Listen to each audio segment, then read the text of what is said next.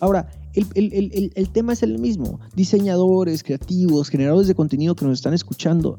Señores, lo que ustedes hacen es el presente y el futuro de economías completas, ¿eh? de, de industrias completas. Absolutamente. El trabajo que ustedes hacen es súper importante. Yo les diría dos cosas. Número uno, aprendan a cobrarlo. Y número dos, vendan ustedes.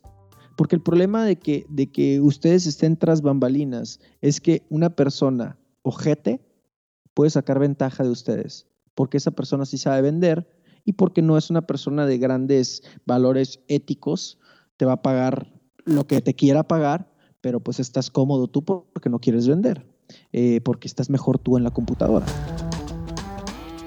Bienvenidos a un episodio más de Mucho Hábitat, del podcast que cambiará tu vida. Y es que si tienes el deseo de trabajar en otro país, este podcast te va a ayudar un montón. Aquí recolectamos las historias de los creativos latinos que ya lo están haciendo y que nos platican cómo lo lograron. Nos comparten sus tips para que tú también des ese paso. Hoy comenzaré el episodio diciéndote a ti creativo que nos escuchas en cualquier parte de Latinoamérica, lo siguiente. Cállate y vende. Una frase llena de poder que deja todas las excusas de lado y te acciona. Hoy tuve el placer de platicar con Gerardo Rodríguez, un auténtico cabrón de las ventas que hoy por hoy la está rompiendo en México y en muchas otras partes de Latinoamérica con su movimiento Cállate y Vende, además de haber creado la comunidad de los cabrones de las ventas. Gerardo tiene el podcast número uno de ventas en Latinoamérica llamado justo así, Cállate y Vende.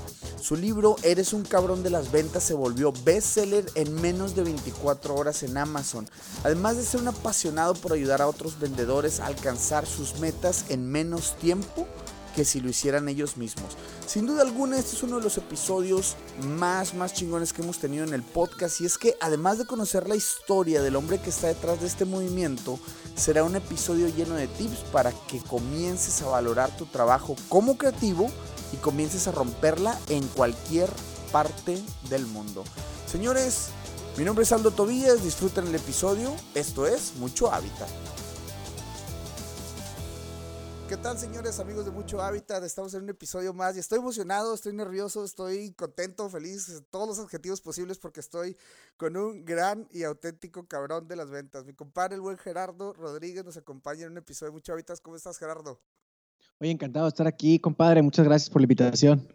Oye, Gerardo, pues bueno, mira, tengo hay muchas cosas que platicar, hay muchas, muchas, este, muchas notas. Primero te voy a agradecer a ti que has aceptado la invitación. Sé que es un, es, va a ser un episodio lleno eh, de valor y de contenido para toda la comunidad creativa que no nos sabemos vender, compadre. Yo creo que todos, todos cogíamos de esa pata y este, y pues bueno, qué más que hablar con un cabrón de las ventas para que nos diga cómo alivianarnos, ¿no? Hay muchos temas, hay muchas, muchas preguntas que quiero hacerte, pero bueno, me gustaría comenzar el episodio primero, Gerardo, para, para aquellos que no te conocen, ¿quién es Gerardo Rodríguez y qué haces en este momento, compadre?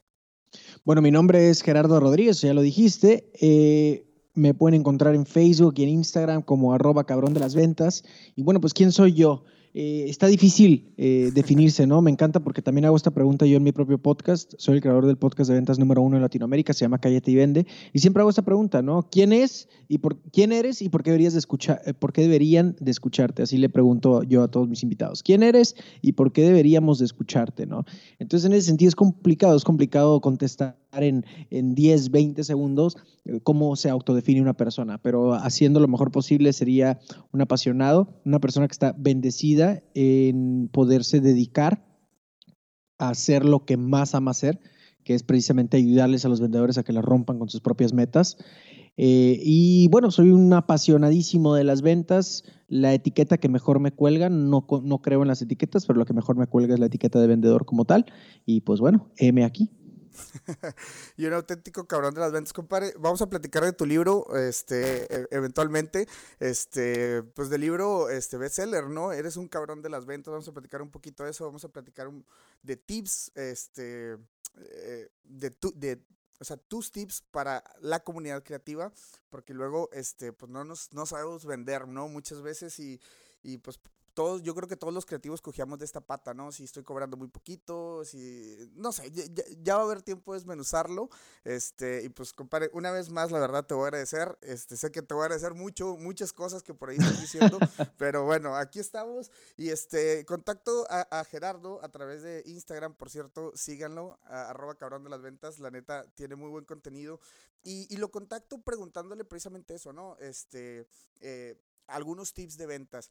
Antes de llegar a los tips, compadre, me voy a regresar nada más para conocer un poquito tu historia. Sé que la has platicado por ahí en tu podcast también. Pueden ir a escuchar como que todo el episodio completo de, de cómo llegaste a ser un cabrón de las ventas. Este, pero me gustaría que nos, nos, este, nos, como nos digas un intro, ¿no? Ahí de, de, qué pasó, cómo, cómo te convertiste en vendedor tal cual.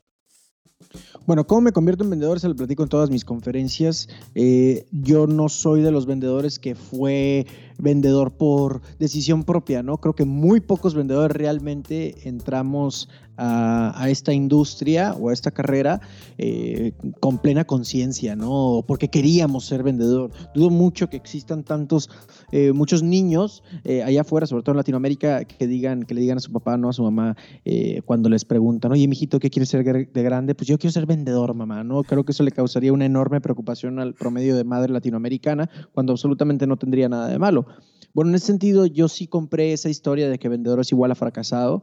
Eh, yo soy licenciado en mercadotecnia y bueno, trabajaba en, te estoy hablando de hace, no sé si son 14, 15 años, pero estaba en una compañía como coordinador de ventas y mercadotecnia. De ventas no sabía un carajo y no hacía nada, pero eso decía mi tarjeta de presentación. Y me dedicaba mucho, no estaba este auge de las redes sociales, o por lo menos no se utilizaba para eh, el esquema como se utiliza ahorita, ¿no? O sea, que todas las empresas básicamente tienen un perfil de Facebook, eh, una página de Instagram, tienen su cuenta oficial de Twitter, etcétera, etcétera, ¿no? En aquel entonces, pues nada de eso existía. Era el High Five y era el MySpace, y se utilizaba, pues yo creo que más que nada para cotorrear, ¿no? Y en ese sentido, el digital o lo que vendría siendo el marketing digital, como ahora lo conocemos, pues se resumía a la página web y a los boletines, ¿no? Que son los, los newsletters, los e-newsletters. Entonces eso me dedicaba yo entre la organización de ventas y ayudar, organización de eventos y ayudar también a generar más prospectos a través de estas herramientas, ¿no? Desde artículos en el periódico, anuncios, etcétera. Y bueno, un muy mal día se levanta mi compañera de servicio a clientes, eh, se levanta el tocador, suena el teléfono y me toca contestarlo. Entonces, en ese sentido, yo no contestaba el teléfono. De hecho, en teoría, pues no estaba calificado para contestar el teléfono. Va pasando el dueño de la compañía y me escucha tener una conversación con un cliente, lo que se pudiera conocer como una especie de venta mm, de asesoramiento, la venta consultiva. Cierro en ese momento una orden muy por encima del ticket promedio eh, en aquel entonces de la compañía y pues no era una empresa que vendía por teléfono. Entonces iba pasando el dueño de la compañía mientras yo levanto ese teléfono, escucha evidentemente la llamada y de repente siento dos palmadas en la espalda y me dicen tú te vas para ventas. Y yo, ¿cómo crees? Ventas para mí era igual a fracasado, ¿no? Entonces, ¿cómo crees? Eh, ¿Cómo, cómo, cómo ventas? O sea, eh, yo soy, yo, yo soy diseñador de mercadotecnia. A los mercadólogos nos decías en aquel entonces, y digo porque nos, porque ahora no, como que nos me separo un poquitito, me considero mucho más vendedor de lo que me considero mercadólogo. Y, bueno, en aquel entonces los mercadólogos nos decían, ah, mercadotecnia igual a ventas, le queríamos dar un madrazo en la cara a la persona que nos, que nos echara el mismo costal, ¿no? Entonces, en ese sentido, sentí esa humillación de ah, ventas es igual a, mercadotecnia, te vas para ventas, eh, ponerte en una posición donde la gente que te diga que no, eh, la posibilidad de que te manden por un tubo, de que te cierren las puertas en la cara. Entonces yo no quería eso. Y en aquel entonces mi ex jefe eh, me dijo, pues es ventas o no es nada, ¿no? Entonces, pues decidimos ventas y blessing in disguise, como dicen los gringos, ¿no?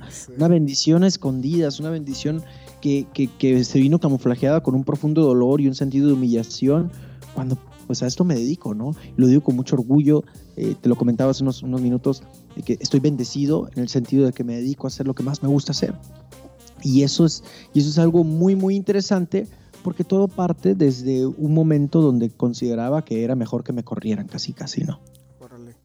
Es, increíble cómo lo platicas, porque sí, en realidad, este, bueno, yo te sigo en tus redes sociales y, y, el tema que, por ejemplo, ahora que fuiste a Monterrey al Festival Mexicano del Podcast, ¿no? Y cerrabas una conferencia a las 11 de la noche y decías, qué bonito y qué bendiciones poder cerrar el día, un día de trabajo, ¿no? No importa que sea tarde, pero, o sea, qué bonito cerrarlo haciendo algo que te apasiona, ¿no? Algo que, que, te llena. Entonces me imagino que para ti ha sido una transición, pues, encontrar esa pasión y, darle para adelante, ¿no? Con todo este tema de, de, ventas y poder ayudar a más gente a que, a que logre resultados, ¿no? Más rápido. Este, por ahí, bueno, he escuchado que, que ese es como el objetivo. Este, y, increíble compadre lo que andas haciendo. Muchas, muchas felicidades. ¿Qué ha pasado eh, con tu vida después de que, de que llegas a esta parte? O sea, ¿cómo, cómo se van dando las cosas, cómo va cambiando este, tu vida y la manera que pensabas a partir de que ya te hiciste un vendedor. Pues fíjate que lo platico en el libro un poquitito, eh, y lo digo un poquitito porque no es un libro de historias, es un, son 160 páginas y esas 160 páginas es un manual, va a ser tu copiloto de ventas, ¿no? Entonces sí cuido mucho de que no es un libro que hay, que hay paja, sin embargo considero que hay ciertas historias que necesito eh, exponerlas porque hay muchas personas quienes han o hemos pasado por, por, por, lo mismo y se pueden sentir como proyectadas en esa historia y pueden decir, oye, puedo hacer algo al respecto, me puede ir mejor o, o yo también me he sentido así, entonces quiere decir que, que esto me pudiera ayudar o pudiera tomar este otro camino, ¿no? Entonces, en ese sentido, eh, el tema, el tema, el camino ha sido bien, ha sido bien raro porque ha sido un, camino de, de, mucho, de mucho autodescubrimiento.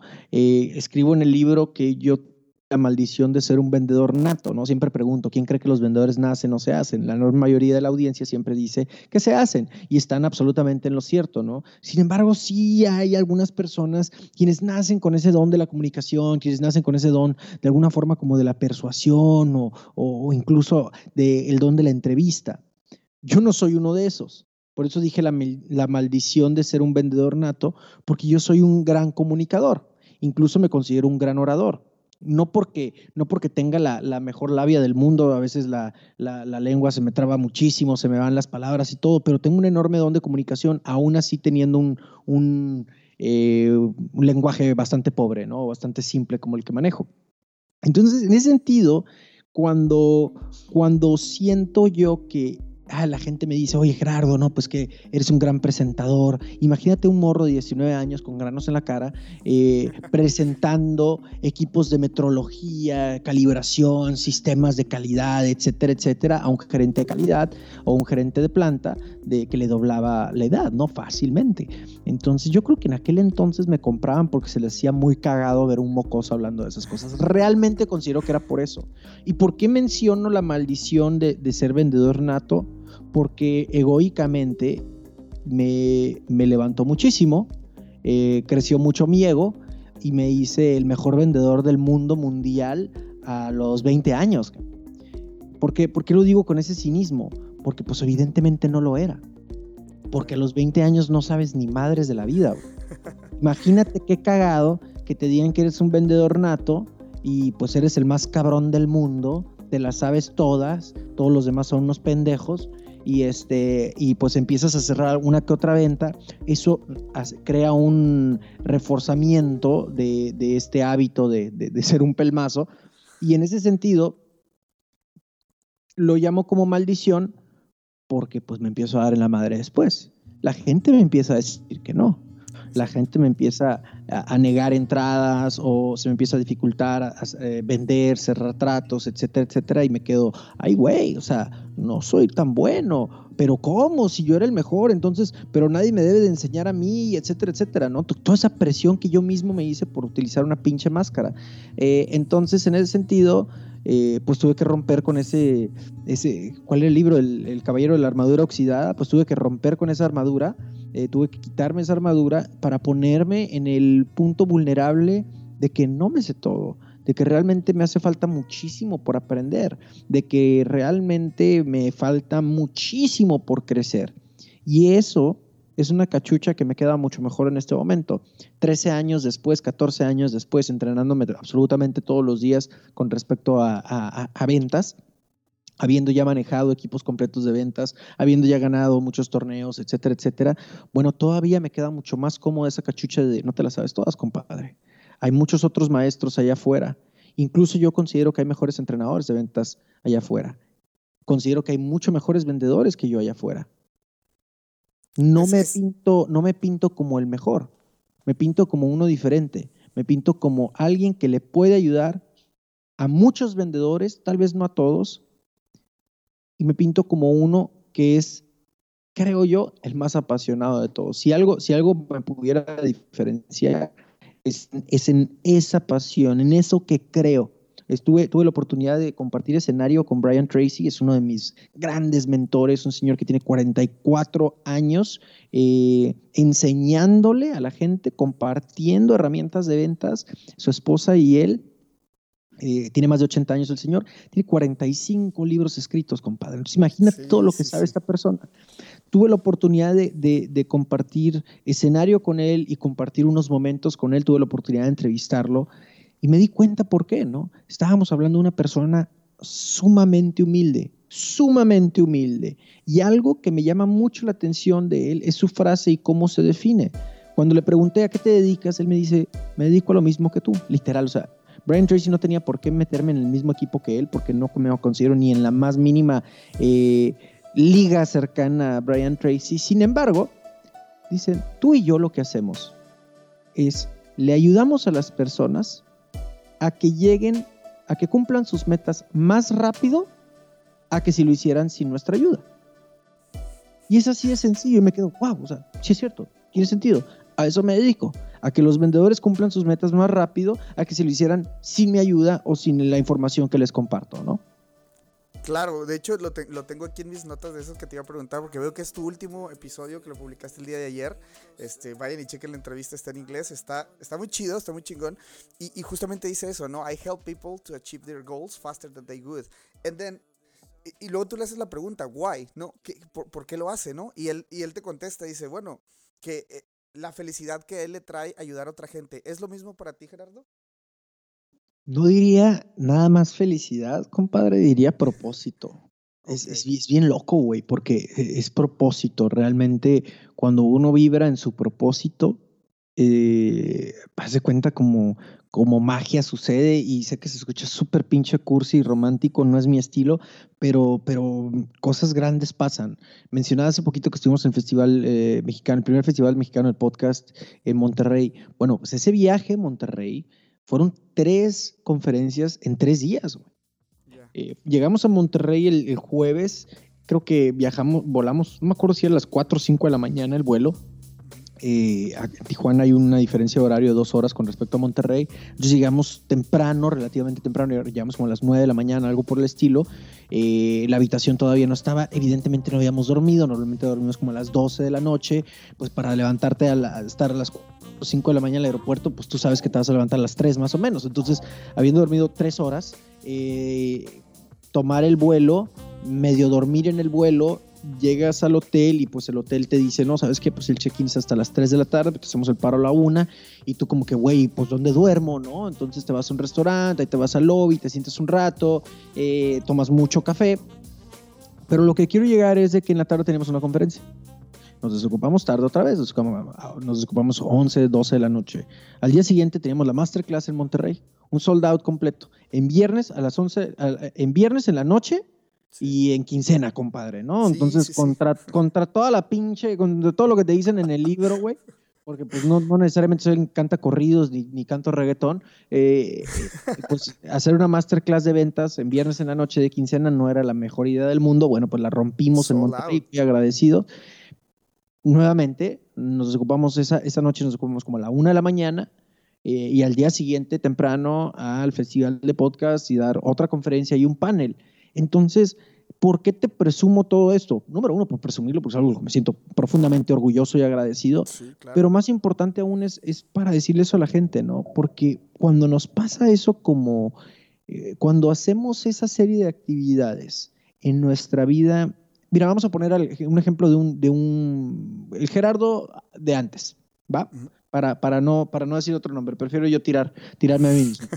Gerardo eh, Godín si a ese Gerardo tú le hubieras dicho, oye, güey, este, pues vas a ir a dar una capacitación o vas a ir a visitar tal cliente, vas a viajar así y así y así, puta, yo me hubiera quejado bien cabrón. Yo lo hubiera hecho porque era una, era una bala, güey. O sea, Godín o no Godín, yo era una bala. Entonces me gustaba mi jale, lo hacía, era súper comprometido, pero a su madre, después te iba a venir una, un libro de quejas siendo mi jefe, te hubiera dicho, oye, ¿qué onda? Me maltratas, no me siento valorado, me mandaste, no descansé, que mis horas extras y cuánta cosa, ¿no? Insisto, estoy tirándome a mí mismo la piedra para que haya una que otra persona que se quede, ay cabrón, pues yo he hecho eso, ¿no? Entonces, ¿por qué estoy platicándolo? Porque eso no es vivir desde el propósito. Y poco tiene que ver con que si eres empleado o eres emprendedor o eres empresario. Poco realmente tiene que ver. Tiene que ver nuevamente con un tema de propósito. Cuando uno vibra y trabaja desde su propósito, pues esas madres tienden a ser mucho menos importantes. Evidentemente estoy súper cansado, tardamos un chingo en poder eh, recuperar esas horas de sueño, mi esposa y yo, porque viajamos absolutamente juntos todo el tiempo. Eh, pues sí, sí, sí, sí duele, sí, sí, sí, sí es, sí involucra un, un costo, pero tiende a ser mucho menos importante, ¿sabes? Porque ves el panorama amplio eh, escuchas a la gente que te agradece lo que has hecho, ves a la gente que te dice, oye Gerardo, es que tu libro, la verdad es que lo empecé a leer y ya mis ventas están aumentando, muchísimas gracias por lo que haces. Entonces, el poder compartir con la gente y el saber que lo que estás haciendo sirve, el saber, eh, el tener una evidencia física que lo que estás haciendo está teniendo un impacto positivo en tu comunidad, eso vale la pena vale la pena, no le lloras, es como que pues dale, no pasa nada, ¿no? Así, así es como tomas un vuelo nocturno, eh, que nos vamos de, la, de las 12 de la noche de Tijuana para llegar a El Salvador a las 2 de la tarde allá y dar una conferencia a las 4. Pues es que así es, pero porque tenemos la enorme bendición desde vivir de nuestro propósito. Ahora, ¿por qué, por qué vale la pena mencionar esto? Porque las personas quienes están recibiendo este mensaje, pues me gustaría preguntarles, ¿no? ¿De qué forma estás viviendo tú ahorita tu propósito? Para empezar, ¿lo conoces? Tal vez no. Y eso no tiene nada de malo, ¿ok?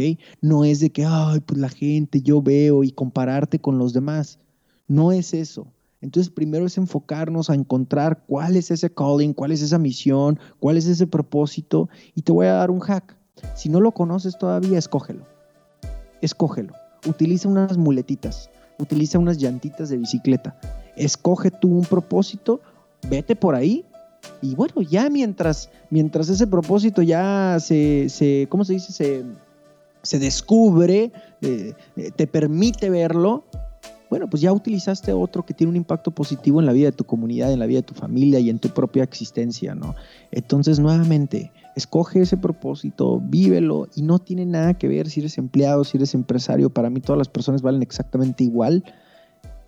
Lo que sí te preguntaría es, ¿de qué manera relacionas tú ese propósito escogido o descubierto con lo que estás haciendo en este momento? Esa es la pinche pregunta clave realmente, ¿no?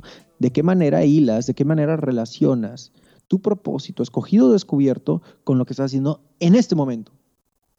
Sí, totalmente. La verdad es que lo describes a la perfección y yo imagino que, bueno, pues lo, has desmenuzado a través de, del libro, de las conferencias que das y todo, porque aquí es donde cobra sentido muchas de las cosas que luego nos sentimos atrapados. Y, digo, bueno, tú, tú por ejemplo, eh, estás haciendo cosas y estás llegando a muchas partes de Latinoamérica. Este podcast se trata, como te comentaba ahorita antes de empezar a grabar, es...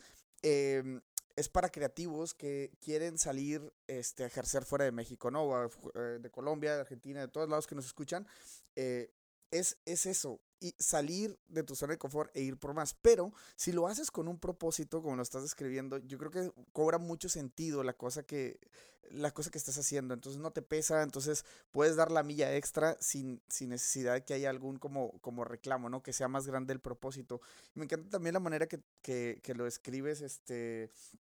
En, en, previas ocasiones, ¿no? Que te escucho por ahí en redes sociales, que te debes a, a, a las personas que, que consumen tu contenido, que, que por ahí valoras. Absolutamente, sí. Eso, la verdad de que te lo, o sea, te admiro por eso, porque en realidad es de que no todos son así, este, y, y no hablo de todos en, en, un panorama general, sino me refiero de que creo que el contenido que haces y todo de por sí ya ayuda, y luego, por ejemplo, ya tú te pones en este, en este, en esta onda de, de, de, verte a, a, tus seguidores y a la gente que consume tu contenido. La verdad es de que admiración total, Gerardo. Neta, eres de los chingones, hombre. gracias, brother. Gracias, te lo, te lo, aprecio un montonal. Y, y, nada más te, te, te, comentaría algo, o sea, pay it forward para empezar. O sea, te diría, eh, hay un momento donde, donde yo tuve la enorme fortuna de que gente creyó en mí eh, así como muchísima gente no creyó en mí, me decían que, que era un pinche payaso, no me, voy a, no me voy a enfocar en eso ahorita, pero, pero tuve también la fortuna de gente que creyó en mí, ¿no? Hay una persona a quien, a quien le tengo muchísimo cariño, Digo, todo se le debe a mi esposa, Daniel Santa Cruz, honestamente ella fue, eh, ella es la culpable de todo, por eso la, la presento así a todos lados que voy. Y una persona que me llamó mucho la atención cómo me trató, y es un amigo mío, este, este, cabrón no sabe lo que hizo realmente, ¿no? Aparte que, que, lo cotorreo mucho, o sea, nos whatsappeamos de vez en cuando y pues, le hablo y le cago el palo de vez en cuando a Luis Ramos de Libros para Emprendedores. Oh, sí. Eh, él, él, él, lo tuve como invitado, Kai, que no es un programa de entrevistas. Si bien he tenido muchos invitados, no es un programa de entrevistas y siempre lo manejé de esa forma, ¿no? Y lo seguiré manejando. Claro. Y e, e, e, invito a Luis Ramos en el episodio 10, en el episodio 010, o sea, no tenía nada mi programa, ¿no? Le digo, oye, ¿qué onda? Pues que está suave, me gusta lo que haces, pues quiero que compartas con mi raza también, ¿no? Entonces, él me dijo que sí. Y yo me quedé, wow, o sea, qué buena onda. Que, ¿No lo conocías? no, o sea, yo lo conocía. Okay. o sea, tú, consumías su contenido, pues. Ah, exactamente. Yo era, oh, yo, era, digamos, seguidor de él. Me choca esa palabra, ahorita voy a llegar a la palabra seguidor. Este, pero, pero yo consumía su contenido, lo invito y, y, estaba muy agradecido con él de, oye, pues gracias por haberme dedicado el tiempo. Evidentemente no estamos como que en la misma zona, eh, no, o sea, si él tenía miles y cientos de miles, todavía no cruzaba el millón, si no mal recuerdo. Eh, pues ya estaba en otro nivel en cuestión de, podcast, ¿no? En cuestión de audiencia. Y me dijo, el día de mañana que se te acerque un chavo y te pida que aparezcas en tu podcast, no le puedes decir que no. ¿Trato? Trato, le dije. Y ese es el tipo de personas que necesitamos como ejemplo, ¿ok? No voy a decir mentores, mucho menos gurús, me zurra esa palabra, pero sí te puedo decir mentores y ejemplos. Ese es un ejemplo para mí. Entonces, podcast al cual me invitan, podcast al que voy. Así tengas tres pinches views, tres, tres episodios. Lo único que pido es mándame tres, cuatro opciones de, de agenda para, porque para no andar en el que, ay, te contesto que no puedo y luego tú me contestas que no puedes el otro día y luego yo te contesto y valió madre todo. ¿no? Es muy claro. eso. Entonces, te comentaba eso. ¿Y cómo nos debemos nosotros realmente a nuestra audiencia? Es una palabra que a mí me gusta. Una que me gusta más sería comunidad. Porque realmente se empieza a desarrollar eso, una comunidad, una agrupación de personas con un interés en común. Eso de seguidores eh, e, e, influencers, a mí me caga un poco, lo, voy a decir tal cual. Eh, eh, a mí es algo que me, que me provoca una, una, sensación que no me gusta, porque no, no es, no, para empezar, yo no soy quien para ponerme en un pinche pedestal y síganme, cabrones, adórenme. Tengo un ego suficientemente grande y es sumamente peligroso que me subas en un pedestal porque me voy, güey. Ese es uno. Número dos, no mames, tengo 33 años, tengo un chingo de cosas que aprender, la cago un montonal, la, he cagado muchas veces, eh, me puedo poner muy nervioso antes de tener una charla, o sea, no soy perfecto. Y es importante para mí que la gente vea esa imperfección por dos cosas. Número uno, porque están viendo una persona que se está haciendo, no una persona que se hizo y ya, se chingó. No, es una persona que se está haciendo. Entonces, e, eso crea más comunidad, porque nos estamos acompañando en el proceso de desarrollo juntos. ¿Me explico? Sí, sí soy, sí soy el líder, sí soy la persona que tiene el micrófono, evidentemente sí soy, y eso conlleva una gran responsabilidad. Y por otra parte, muy importante, por la cual no me gusta ponerme en ese pinche pedestal, es porque hay un problema ahorita. La enorme base de la comunidad de los cabrones de las ventas no forma parte de la generación centennial.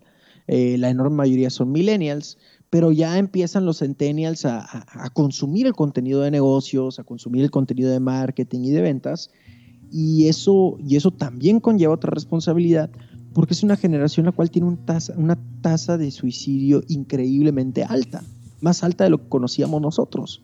Y esa madre también es importante en la era de las redes sociales, donde te estás comparando absolutamente con todo el mundo. Ay, es que mi amiguito, mi amiguita está en París, ay, qué bonita, siempre tan bonita, y un chingo de likes y la chingada. Y luego todavía, todavía vienen los gurús pedorros, quienes se suben a un pinche ladrillo eh, vistiéndose de una forma ridícula para, porque es la única forma que pueden diferenciarse de los demás no se diferencian con su contenido, ni con el impacto, ni con la ayuda que hacen. Se diferencian con, con un maquillaje, se diferencian con unos zapatos, se diferencian con un peinado, me vale madre, lo que sea. Entonces llegan esos güeyes y evidentemente se plantan en un pedestal mucho más alto, un, pedestal de perfeccionismo, de imagen, de, de, con una producción inmensa, sin darse cuenta que esa juventud se está comparando con ellos también.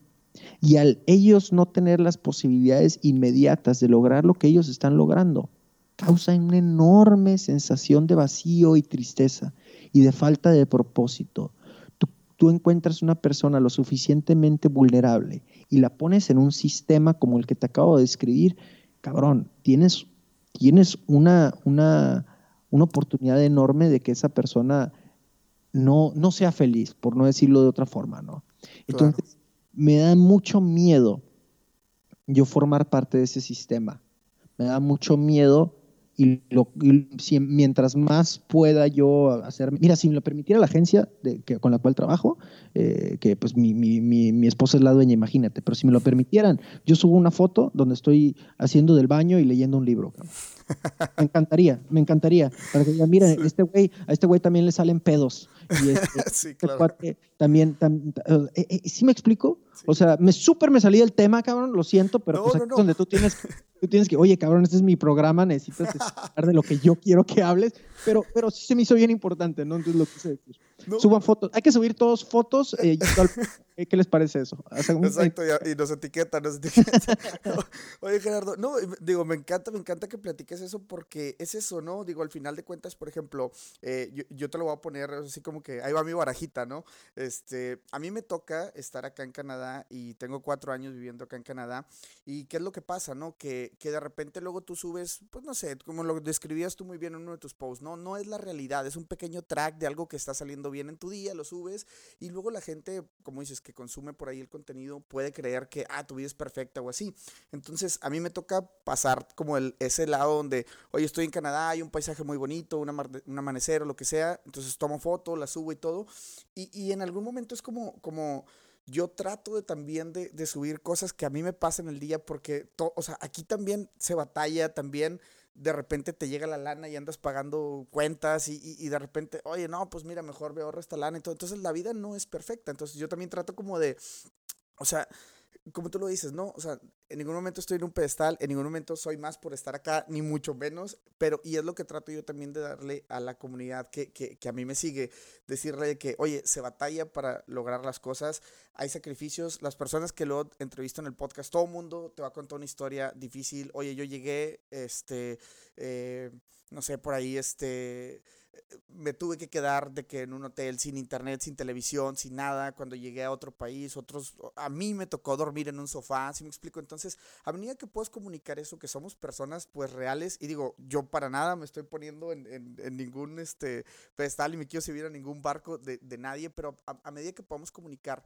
que, que es, pues, que que es vida, ¿no? La vida, y de repente va a haber este, situaciones difíciles a las cuales te tienes que enfrentar, tienes que tener la madurez suficiente para lograrlas.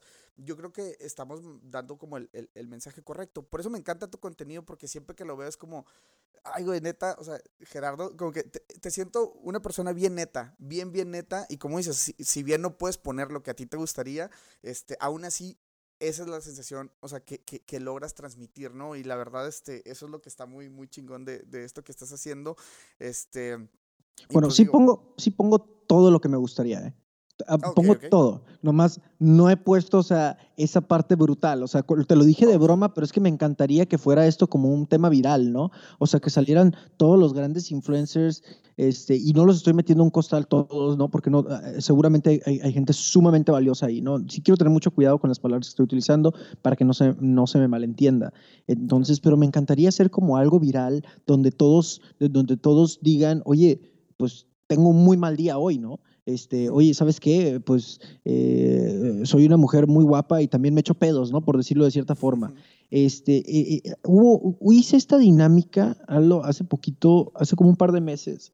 Me, me, chocaron, fue una pérdida total y sí, sí terminé bastante lastimado del hombro. Afortunadamente fueron puras heridas que no se veían eh, me, me, permitía trabajar, vaya. En teoría tenía que estar en, en reposo y cuánta cosa, pero, pero pues ya me conoces. Eh, y sin embargo, sí, lo peor de ese accidente no fue que mi carro fue pérdida total. Lo peor de ese accidente no fue el enorme dolor del hombro que todavía siento de vez en cuando. O sea, no estoy al 100% recuperado. Lo que más recuerdo que me haya dolido es que sentí como si me hubieran robado energía. O sea, haz de cuenta que si Gerardo siempre anda en un 100%, por decirlo así, ¿no? O sea, nomás por poner un número 100, haz de cuenta que yo estaba trabajando con un 30. No es broma, güey. Entonces era bien difícil mantener el ritmo. Una semana después de que me chocaron tenía un taller de ventas aquí en Tijuana. Entonces era bien difícil mantener el ritmo. Me costaba el doble o el triple independientemente del propósito y todo que si no hubiera tenido este mismo claro, la neta no la armo, porque hubiera sido bien fácil. Mi papá trabaja conmigo y me dijo, oye, ¿qué onda? ¿No quieres posponer el, taller? Yo creo que deberías de posponer el taller. O sea, en teoría debería estar usando collarín y cuánta cosa. Le dije, no, no lo quiero hacer. O sea, no lo quiero hacer porque no es un buen momento para dejar de hacerlo. Además, no podemos permitir que esto nos impida seguir chambeando, ¿no? Afortunadamente no lo hizo.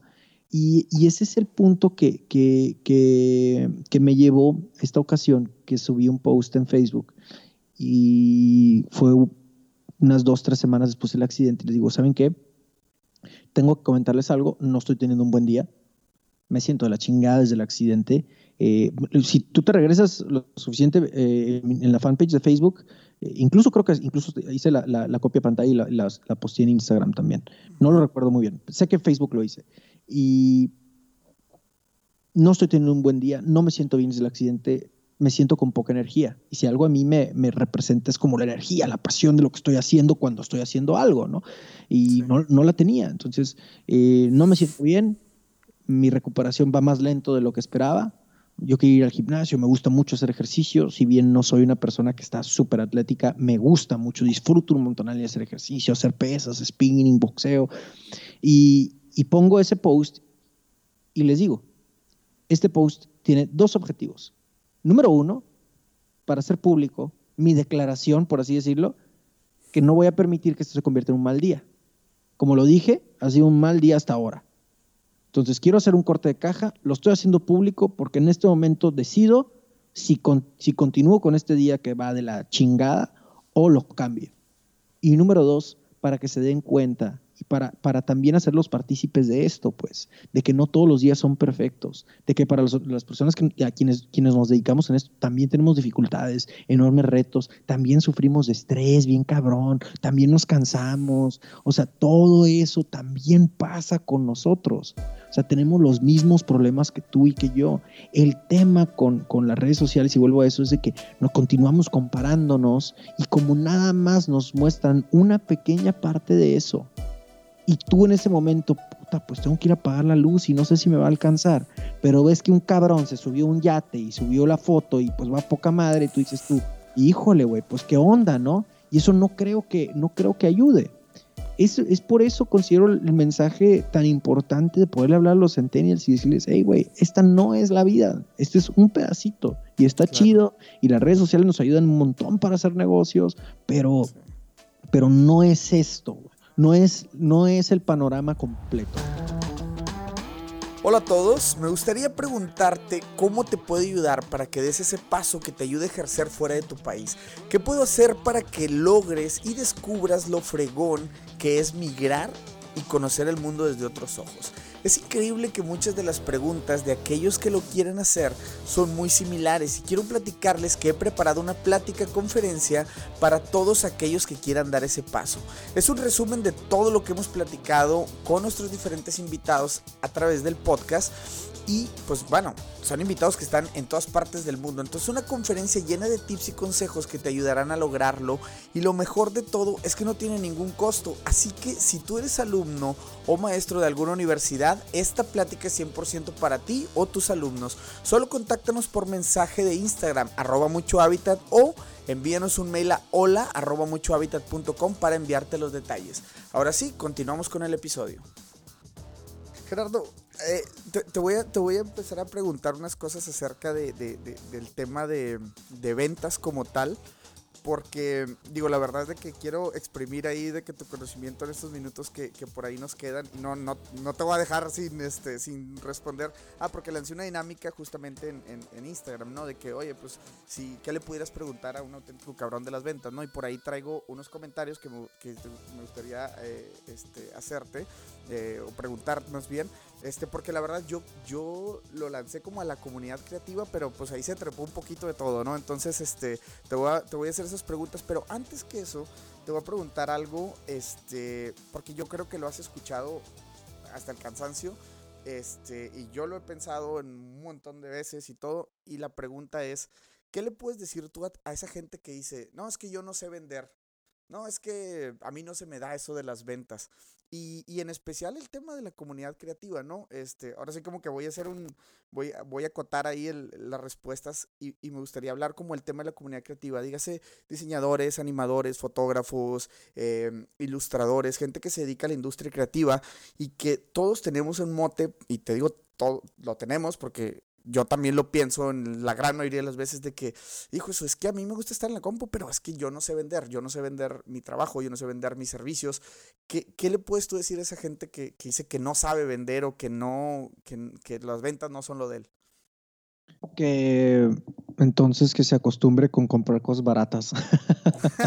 este, eh, mira, el tema, el tema con respecto a las ventas es el concepto mismo que tenemos de ellas porque me pudiera ir de la punta del iceberg y platicarte, oye, pero si son emprendedores, la comunidad creativa, si son emprendedores, ¿qué me contestarías? Sí. sí, absolutamente, ¿no? Y yo, te contestaría, pues el que emprende también vende. Y en eso tú le pones el efecto de bombazo, ¿no? Y sí, cierto, hizo un muy buen micro contenido para yo después postearlo en redes sociales y que se haga viral. El que emprende también vende, wow, no manches, etcétera, etcétera. Sin embargo, esa es la punta del iceberg nada más. El problema que tenemos como comunidad latinoamericana es el concepto mismo que tenemos de vender. Vender es igual a convencer, vender es igual a comisión, vender es igual a interés, vender es igual a negociar, vender es igual a manipular, vender es igual a mentir, vender es igual a presentar. Tenemos ese concepto muy muy pobre con respecto a las ventas y eso es lo que evidentemente va a hacer que una persona quiera hacer lo que sea menos ventas. ¿no? Porque, ¿qué te decía, qué, dice la mamá latinoamericana, ¿no? Eh, viejito, échale ganas a la escuela, si no vas a terminar de, de vendedor, ¿no? Sí. Este, entonces, tenemos esa imagen de que vendedor es igual a fracasado, al igual que la tenía yo. Por eso le corremos, por eso mejor decimos, a mí no me gusta eso de vender. Por eso decimos, no, no, no, lo mío es estar atrás de la compu y aquí me va muy bien la chingada. Miren, el mundo, tú, muéstrame una persona exitosa. Tú dime una persona exitosa que, creas tú que, tu comunidad eh, considera como si fuera una de las personas más exitosas del mundo. Incluyo, eh, o sea, vivo o no vivo, lo que tú quieras. Sí, pues digo, me voy a ir así con Jeff Bezos, ¿no? Jeff Bezos. Ajá. ¿Tú, crees que, ¿Tú crees que Jeff Bezos no es vendedor? No, totalmente, sí. dime otro. Ah, caray, este. No sé, me voy por el lado. Este. El, que, el lado que tú quieras, compadre. Una persona muy exitosa. Gary V. Gary, Vaynerchuk. Gary Vaynerchuk es un vendedor saso. y, él, él, utiliza una técnica de dar valor. A través, Dar valor primero, antes de, antes de pedir o incluso ni siquiera pide muchas veces. Da mucho, mucho, mucho, mucho valor. Gary Vaynerchuk es un vendedor saso. Los vendedores pudiéramos aprenderle mucho a Gary Vaynerchuk. El, no existe tal cosa como el vender sin vender. Nos encanta un concepto tan comercial como ese, o la nueva era de las ventas. Nos encantan términos poperos como eso pero no definimos lo que realmente es la venta. Y venta como tal es intercambio de valor. La comisión que tú vas a recibir a cambio es una consecuencia de tú haber resuelto un problema, aliviado un dolor o haberle generado un placer a tu cliente. Nada más por esas tres cosas. Son las tres razones por las cuales una persona compra. La cosa que tú quieras, compadre, ¿eh? tu computadora, tu celular, lo compraste para resolver un problema, sanar un dolor o generar o generarte un placer. Cualquiera de esas tres es una variedad, digo, la razón que sea es una variedad de una de esas tres. Y a lo que quiero llegar es de que tenemos ese concepto pobre y, como tal, por eso le, le, huimos a, ponernos en esa eh, posición vulnerable de que la gente nos diga que no. Sin embargo, y ese es un ejemplo que me cayó con, te lo puedo poner con quien quieras, con alguien creativo. Hace poquito fui a, dar una conferencia a, a, un grupo de artistas, pintores, ¿no? Imagínate, eh, tratar de decirle a esa persona, a esas personas que necesitaban vender cuando son artistas, ¿no? Recuerdo mucho los diseñadores, eh, son artistas, son pintores, o sea, son románticos. ¿Cómo es que yo me voy a meter a eso tan mundano como vender mi propia obra? Se escucha hasta ridículo, ¿no? Eh, y, entiendes de dónde viene todo eso. Pero lo resumo en un ejemplo que me cayó con un, con un amigo mío que empezó a vender multinivel se acerca conmigo y esto le va, le va, le va a caer a todas las camisetas, a todos les va a quedar esto. Eh, llega conmigo y me dice, Gerardo, oye, no, pues es que no me está yendo bien con, con el multinivel, este, dame un consejo, ¿qué, qué, qué, qué crees que deba hacer? Y, y, evidentemente yo veía que era una persona que, lo que es más, no me voy a, no voy a, no voy a, a decir la conclusión todavía. Le pregunto, oye, ¿Y qué onda tu producto, tus shakes, tus, eh, tus eh, batidos estos, las proteínas y todas esas madres? Eh, ¿Sirven? Sí, no, hombre, son, y se, le cambió la cara, ¿eh? No, no, no, se le ilumina la cara, son las mejores y, ya sabes, pues todo lo que dice, ¿no? Casi, casi curan el cáncer y la chingada, pero se avienta el cuate con una pasión y dice, no, y es que yo conozco personas que se han curado esto, yo antes me sentía así, ahora me siento así. Y órale, Oye, pues qué egoísta eres que no quieras que los demás se sientan así como tú. Y el vato se quedó frío, frío, frío a madres, güey. Se quedó, no, pues sí. Lo que esta persona no tenía era acción. Ahora, el, el, tema es el mismo. Diseñadores, creativos, generadores de contenido que nos están escuchando. Señores, lo que ustedes hacen es el presente y el futuro de economías completas, ¿eh? de, industrias completas, absolutamente. El trabajo que ustedes hacen es súper importante. Yo les diría dos cosas. Número uno, aprendan a cobrarlo. Y número dos, vendan ustedes. Porque el problema de que, de que ustedes estén tras bambalinas es que una persona ojete puede sacar ventaja de ustedes. Porque esa persona sí sabe vender y porque no es una persona de grandes valores éticos, te va a pagar lo que te quiera pagar pero pues estás cómodo tú porque no quieres vender, eh, porque estás mejor tú en la computadora. Entonces, en ese sentido, yo mejor te preguntaría, oye, ¿crees en lo que haces? ¿Crees en que puede ayudar a las personas? ¿Crees en que puede ayudar a las empresas a que crezcan y a su vez estas empresas, empresas contraten a más personal y a su vez este personal gane más dinero y a su vez ese personal tenga familias con una mejor calidad de vida y que estas familias con una mejor calidad de vida formen parte de una comunidad mejor? ¿Sí crees eso? Bueno, en ese sentido estás obligado a vender, estás obligado a ayudar a ese intercambio de valor. Es bien fácil, puedes ser víctima o puedes ser victimario de esto. Y no es victimario como tal, puedes ser víctima de que todos vendemos o simplemente en lugar de victimario te diría, puedes apalancarte de esto, de que todos vendemos, para buscar el bien común. Eso es lo que, lo que queremos hacer mediante el movimiento de los cabrones de las ventas, dignificar la carrera de vendedor, que la gente se sienta orgullosa, que precisamente no tenga que tener este tipo de conversaciones diciendo a la gente, cabrón, es que vender no tiene nada de malo, al contrario, te va a ayudar a tener una mejor calidad de vida. Y también que, que como que tengamos ese impacto como comunidad latinoamericana, que tenemos una, una pobreza mental y aviento la piedra porque soy el primero en levantar la mano, el primerito en levantar la mano, de que tuve que eh, todos los días me vendo a mí mismo la idea de que ya no tengo la, la, la mente pobre, porque me hago conciencia de que está eso de mí, eh, dentro de mí, ¿no? De que vender es igual a fracasado, de que el dinero es muy poco, de que hay mentalidad de escasez totalmente, de que los ricos son unos pendejos, o, de seguro es porque es tranza, o de seguro es porque es narco. O sea, dentro de mí todavía existen esas, esas creencias, las cuales tengo que, tengo que, que, que mm, callar o convencer todos los días. Entonces, neta, hermanos, de verdad, pensemos desde el punto de vista de la abundancia que lo que estás haciendo tiene un valor no tiene nada de malo poner ese valor en las manos de una persona quien precisamente a su vez lo valore y hay un intercambio como tal. Claro, me encanta, me encanta.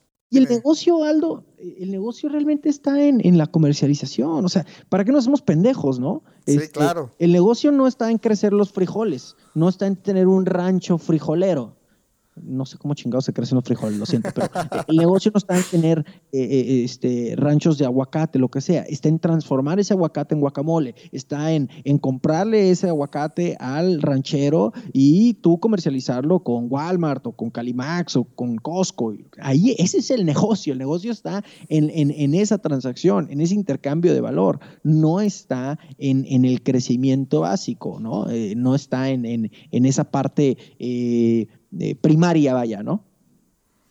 Totalmente, totalmente de acuerdo. Y me encanta, me encanta, me encanta cómo lo defines, porque digo, ahí hay, todo el mundo va a empezar a agarrar ahí como que la, este, la onda con, con, esos detalles que estás diciendo. Y justamente digo, eh, tengo preguntas de la comunidad, no quiero que se me escapen. Y muchas de ellas ah, ya diste la respuesta. Te las tengo que hacer solamente pues para mencionar eh, a las personas que nos apoyaron. Son cinco, eh, Gerardo. Así, este, dale, dale. vamos a ir rápido. Con mucho gusto. Y, te digo, obviamente ya, ya sé, ya muchas respuestas ya las dijiste, pero aquí va, mira. Eh, Joshua, Joshua el Árbol eh, nos comenta por ahí en Instagram, ¿qué tips de ventas le darías a la comunidad de creadores escénicos? Dígase bailarines, actores, músicos, artistas plásticos, etcétera, para que puedan vender más sus espectáculos a más personas, ¿no? Sold outs, conciertos, etcétera, ¿no? Y pues bueno, nos felicita por ahí por la colaboración. Uy, bueno, le mandaría un, saludo, un saludazo acá a mi. ¿Cómo se llama? Perdón, otra vez. a Joshua, le mandamos un, un abrazote a Joshua, muy buena pregunta y me encanta. Lo que haría yo con el conocimiento que tengo en este momento sería crear comunidades, pero no te voy a decir, ah, sí, pues esa es la respuesta que todo el mundo da, ¿no? Pero ¿sabes qué haría yo? Generaría contenido enseñando a la gente a bailar. Entonces imagínate tú que el, estrella de tu... Hablaste de danza, ¿no? Eh, eh, la estrella o el estrella, no sé cómo funciona esto, ¿ok? Entonces, en mi ignorancia voy a contestar la pregunta. Eh, el mejor bailarino, la me imagino que hay un estelar, ¿no? Entonces, imagínense que el estelar del nuevo show, no sé, de Swan Lake, por ejemplo, el, lago de los cisnes, este, les va a enseñar cómo hacer un giro de ballet. Es una pendejada lo que estoy diciendo, ¿no? Pero imagínate cómo, cómo comienza a viralizarse, porque está muy chistoso, porque pasan varias cosas. Una de ellas es, empieza a viralizarse el contenido porque, pues, el personaje principal de The Swan Lake o como se llame, eh, te está enseñando a hacer un giro de ballet. Y entonces la gente lo intenta y está medio cagado y al mismo tiempo está generando ese vínculo, una relación emocional casi casi con la persona quien está enseñando eso. Y una tercera, pero muy importante, es que te estás posicionando como autoridad.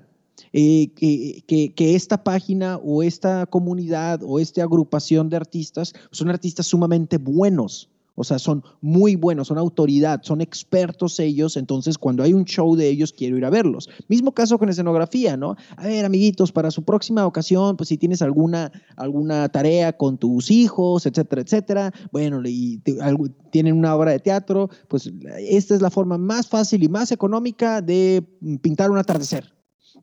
Y ahí lo tienes. Enseña a la gente y, vas a notar cómo tienes esa relación estrecha con ellos, una relación muy emocional y te estás posicionando al mismo tiempo como autoridad, ¿no? Entonces, a la hora de la hora, cuando, cuando vengan los madrazos de compararse con quién está más barato, quién es mejor, quién, quién, quién, quién es más caro, este está muy caro, no, pues mejor este, va a ganar el que más valor otorgue. Y todo ese trabajo que hiciste antes va a pagarse va a pagarse. Yo como entrenador de ventas cobro mucho más caro que otros entrenadores en mi localidad. ¿Soy el mejor? No, lo he dicho muchas veces. No creo que yo sea el mejor entrenador de ventas. Considero que existen muchos mejores entrenadores de ventas que allá afuera, allá afuera. Pero no todos tienen la relación que tengo yo con mi comunidad. No todos tienen la facilidad de poder decir las cosas como son. No tienen el conocimiento de, compadre, yo he estado ahí.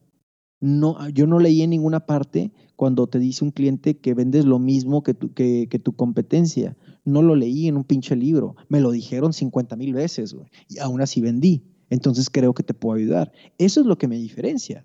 No el ser el mejor, sino el que soy uno de ustedes. Nuevamente, creas esa comunidad, estás generando valor y todo ese valor que generaste al momento de que te comparen, no hay comparación, ganas tú independientemente de ser más caro. Increíble. Claro que sí, sí, sí, sí, de acuerdo totalmente. Marianne Ken nos pregunta tips para separar tu vida personal y emocional de tu negocio. Nos comenta, en las ventas se necesita de entusiasmo y alto nivel de energía y muchas veces los problemas personales se envuelven en tu negocio bajando tu productividad. Y ella nos comenta, dice, eh, tengo un equipo de trabajo y es algo con lo que me enfrento mucho. Saludos. Uy, esa, es la pregunta, ¿no? Porque la, es, interesante cómo casi no sabemos nada de inteligencia emocional y es de lo que más debería saber el ser humano. Ah, pues considero que hay, he grabado dos episodios con respecto a esto. Eh, ay, me quiero acordar del nombre. Más allá de las ventas, más allá de las ventas, el volumen 1 y el volumen 2. El volumen 2 lo hice con el autor del libro eh, Mindfulness, Silvio Reich y, precisamente comentábamos de esto. Aparte, también grabé otro episodio con uno de los mejores coaches que conozco eh, sobre cómo salir de las malas rachas. Y habla precisamente de esto, porque un vendedor que no está al 100% de forma eh, emocional, que no puede... Mira, a fin de cuentas, lo voy a poner más simple. Mi definición favorita de ventas, no recuerdo ahorita el nombre del autor, pero es transferencia de emociones de vendedor a comprador. Entonces, ¿qué emoción estamos transmitiendo? Transmisión de emoción de vendedor a comprador. Entonces, si nos estamos sintiendo mal, si nos sentimos inseguros, ya sea por nuestro propio producto, nuestro propio servicio, la industria, o porque me peleé con mi jefe, o porque me peleé con mi esposa, o lo que sea, ¿qué emoción estamos transmitiendo a la hora de la hora que me, que me paro frente a un posible cliente? Porque a fin de cuentas todo eso lo proyectamos y es lo que la gente tenemos que ser plenamente conscientes. Ahora, regresando a la pregunta, ¿cómo hacerlo?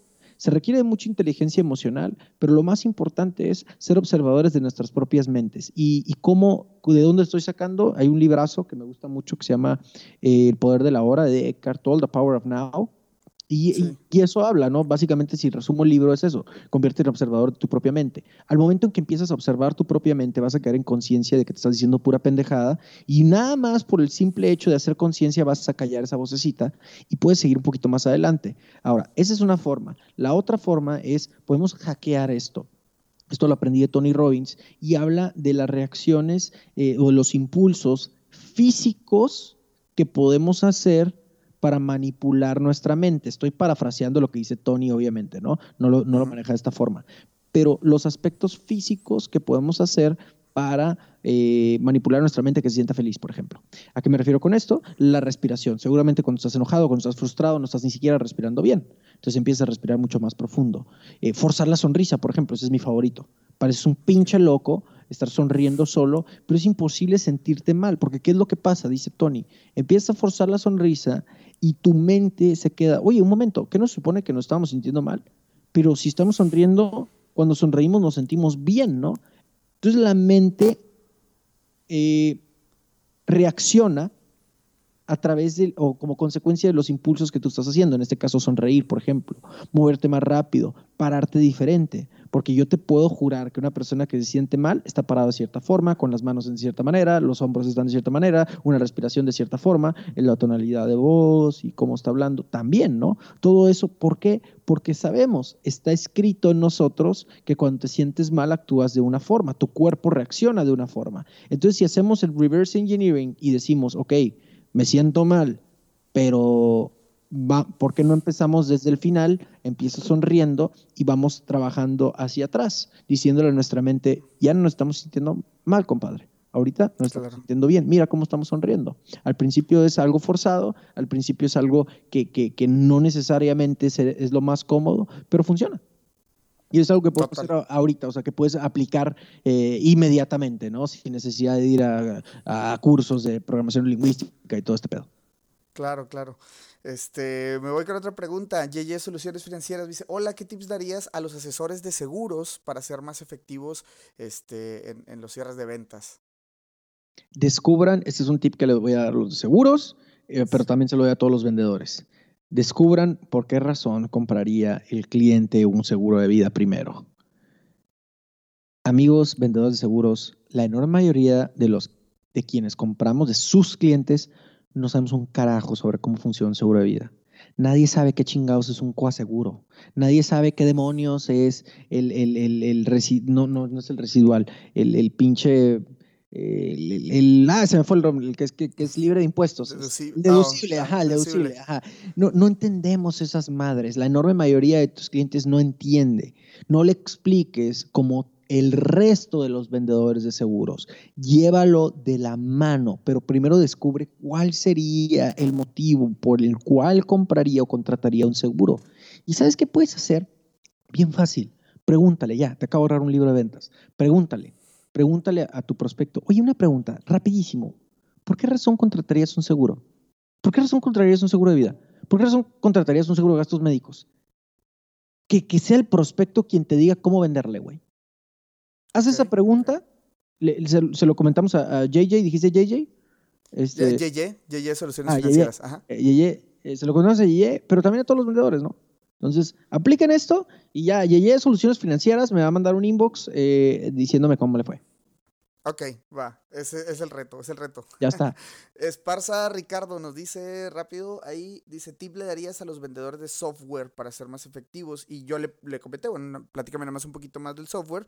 Y me dice, es un ERP, específicamente ERP en la nube para pymes, con propuesta de renta y todo incluido. Soporte, respaldos, actualizaciones sin contratos forzosos. Este está, más fácil, está más fácil, eh, porque evidentemente este cuate, hablando de que se refiere a pymes, estamos hablando que es una plataforma B2B, es decir, business to business. Este cuate le vende a otras empresas. Entonces, lo que necesita esta persona, o más bien lo que le recomiendo, no le necesita. Eh, lo que le recomiendo a esta persona, además de que le mandamos un saludo y le agradecemos que nos haya preguntado, que haya tenido la confianza, eh, es identificar los diferentes roles de compra que existen. Tenemos eh, usuario final, el usuario final es la persona quien va a recibir directamente los beneficios que tu software ofrece, que es fácil de usar, que es rápido, bla, bla, bla. Eh, tenemos al comprador, normalmente pues su tarjeta de presentación es eso, lo que dice, compras, es la persona que eh, va a hacer esa transacción, quien va a firmar la orden de compra, quien va a firmar el cheque probablemente, este, quien te va a preguntar sobre las garantías, eh, tiempos de entrega, etcétera. Y por último tenemos al, tomador de decisión. Ojo con esto, una sola persona puede, puede trabajar más de un solo rol, no necesariamente eh, vamos a tener tres personas distintas o tres nombres distintos. El último es el decision maker y es el que dice, pues si se hace o no se hace, compadre. Y es el que a fin de cuentas Em, muchos, de los, muchos de los vendedores que existen afuera nunca tratan de contactar. El decision maker lo que está buscando, por lo general, estamos hablando del dueño, dueña de empresa, el director, etcétera, eh, lo que está buscando es una relación a largo plazo, está buscando rentabilidad, no necesariamente está buscando el mejor precio, sino está buscando cómo hacer más dinero con esa inversión.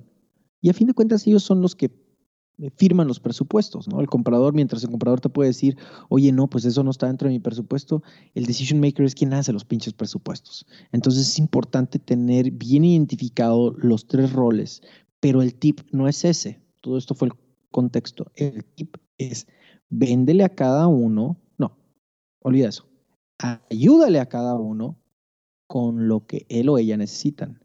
El usuario final no te va a comprar lo mismo que te compraría el decision maker.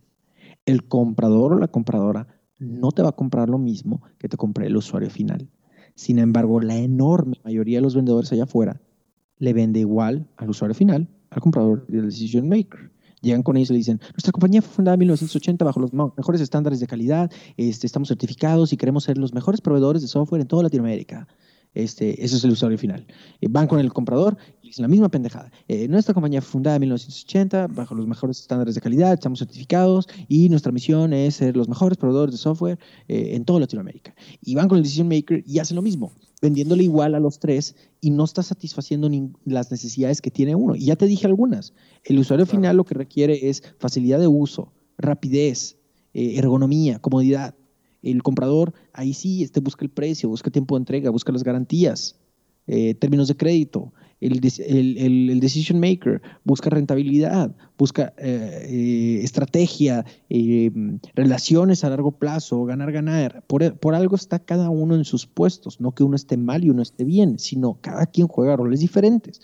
No le vamos a vender lo mismo a cada uno de esos tres cuando tienen necesidades, viven en mundos completamente distintos. Totalmente.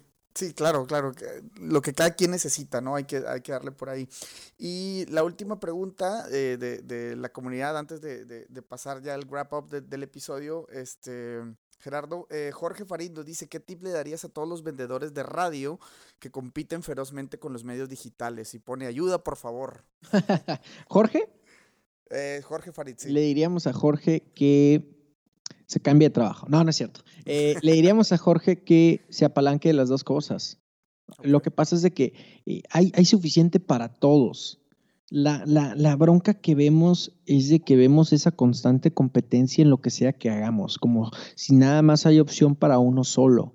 En una buena campaña, en una campaña integral de comunicación, en una campaña integral de publicidad, va a existir espacio para radio, para redes sociales, para billboards, Acá tenemos vallas, acá en Tijuana, espectaculares, incluso hasta volantes, si es que alguien tiene esas madres todavía. Pero a lo, a lo que voy es de que todavía existe espacio y no necesariamente compite una con la otra. Mi tip sería, número uno, neta, dejar de tener esa, esa imagen de que es una o es otra porque para empezar es la idea que nosotros nos estamos vendiendo y a nosotros tener esa idea la estamos transmitiendo a todos nuestros clientes y estamos encontrando gente que nos dice exactamente lo mismo, ¿no? Eh, y, por, y por otra parte, yo me, le recomendaría a Jorge eh, la posibilidad de que tal vez no tiene un problema de ventas, tiene un problema de prospección. ¿Y a qué me refiero con esto? Yo le preguntaría a Jorge, Jorge, ¿cuál es tu mejor cliente ahorita? Alguien que sí está comprando radio, que te pueda apostar un millón de dólares, que aparte de radio también consume redes sociales, también está pautando. Entonces, porque entiende esto que te acabo de decir hace un minutito. Y, y le preguntaría a Jorge, vamos haciendo un ejercicio sobre, vamos perfilando a ese cliente ideal, ¿no? ¿Qué puesto tiene? ¿Cuáles son sus retos? ¿Qué tipo de empresa, em, qué presupuesto maneja más o menos, eh, dónde es donde, dónde se enfoca más, a su vez quiénes son sus propios clientes. Y en ese sentido, una vez que tengamos ese perfil bien armadito, lo que vamos a hacer con Jorge, haríamos un ejercicio de Jorge, muy bien, ya tenemos este perfil de cliente ideal, ocupamos más como este cuate. Dame 20 que son como este güey y vamos a encontrarlos, vamos a tocar sus puertas y vamos a ponerle, vamos a, a descubrir en qué problema les podemos ayudar a ellos. Excelente, excelente. Y pues por aquí te voy a hacer la última pregunta. Yo me voy a trepar al árbol. yo me voy a trepar al árbol del, del este.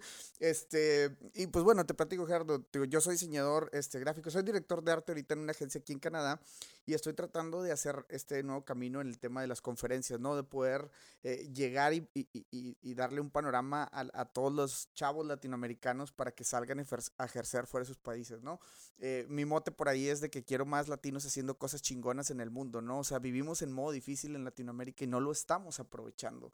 Estamos por ahí, este, llegas a un país como Canadá y te ofrece todos los recursos y es donde tú dices de que, hijo, si tan solo chavos de Latinoamérica vinieran a probar, ni siquiera suerte, o sea, si vinieran a hacer lo que saben hacer acá, créeme que, o sea, explotaría esto, ¿no? Y, y, pudiéramos ejercer en cualquier parte, solamente por las ganas de hacerlo, no por, olvídate del lado económico, si hay más lana o no, simplemente es por el hecho de que pudiéramos eh, trabajar de manera global, ¿no? Entonces, yo estoy tratando de poner este, conferencias en varias universidades y por ahí, obviamente, como lo comentaba, ¿no? Pues Ahorita a lo mejor no tengo el impacto que me gustaría tener, pero sé que lo voy a llegar a tener. Entonces, mi pregunta para ti es, ¿cómo poder este, acercarme a las universidades más? ¿Cómo digamos, ni siquiera es como la venta tal, como tal, pero entendiendo que sé que voy a aportar valor, pero ¿qué, qué tip por ahí podría hacer con esto de conferencias y poder llegar a más universidades y poder agendar una, una conferencia con, con, ellos para poder, este, pues parte de este podcast así nace, ¿no? O sea, recolectar historias para poderlas poner en, digo, pulir el, el contenido y ponerlas, poner en una presentación y poder decirle a los chavos, eh, es, así está la onda, ¿no? Este, ¿qué, qué, qué sugerencia me pudieras dar por ahí, este Gerardo. Ya, yo, ya lo estoy tomando yo esto como mi. tu propia asesoría pues. es lo mejor que puedes hacer. Es lo, es lo chido de los podcasts. Y me ha ahorrado miles y miles de dólares en asesorías porque entrevisto a las personas que quiero, que quiero este, sacarles algo de jugo. Este, mira, está relativamente fácil. Eh, depende, te preguntaría de qué forma quiénes te están siguiendo, en, en quiénes forman parte de tus comunidades, o sea, ya forman en tus redes, entiendo que tienes la de mucho hábitat, pero eh, en mucho hábitat, o no sé si tengas alguna personal, em, ¿ya te siguen estos, estos morros que forman parte de las universidades o no? ¿Quiénes, son, los que te De hecho, identifico que son chavos. Identifico que son chavos, no sé, entre 18 o 25 años y por ahí este, como que están viendo a ver qué todavía. Bueno, te retaría un poquitito a definirlo un poco más. Okay. ten mucho más comunicación con ellos, muchísimo más. Pregúntales directamente en qué te puedo ayudar. Es, es, es, que el, tema de esto es que es un chorro de tiempo. O sea, es por eso, por eso no todos lleguen a ser los grandes, eh, no voy a decir influencers, sino tienen esa, esa relación con, con, la comunidad, porque no se dan ese tiempo. Entonces pregúntales, oye, ¿en qué te puedo ayudar? ¿Cuáles son tus retos ahorita? Y una vez que estés identificando eso y postees tú sobre lo que ellos ocupan, lo que específicamente tu buyer persona, esto lo vas a entender muy bien, ¿no? El arquetipo de tu cliente ideal, en este caso, no estás buscando ese intercambio monetario, sin embargo, estás buscando un intercambio todavía más cotizado, que es el intercambio de atención. Independientemente de que tu mensaje tiene, es un mensaje muy positivo, sigues buscando ese intercambio de valor, que es atención por valor, precisamente, que este, en este caso sería tu mensaje.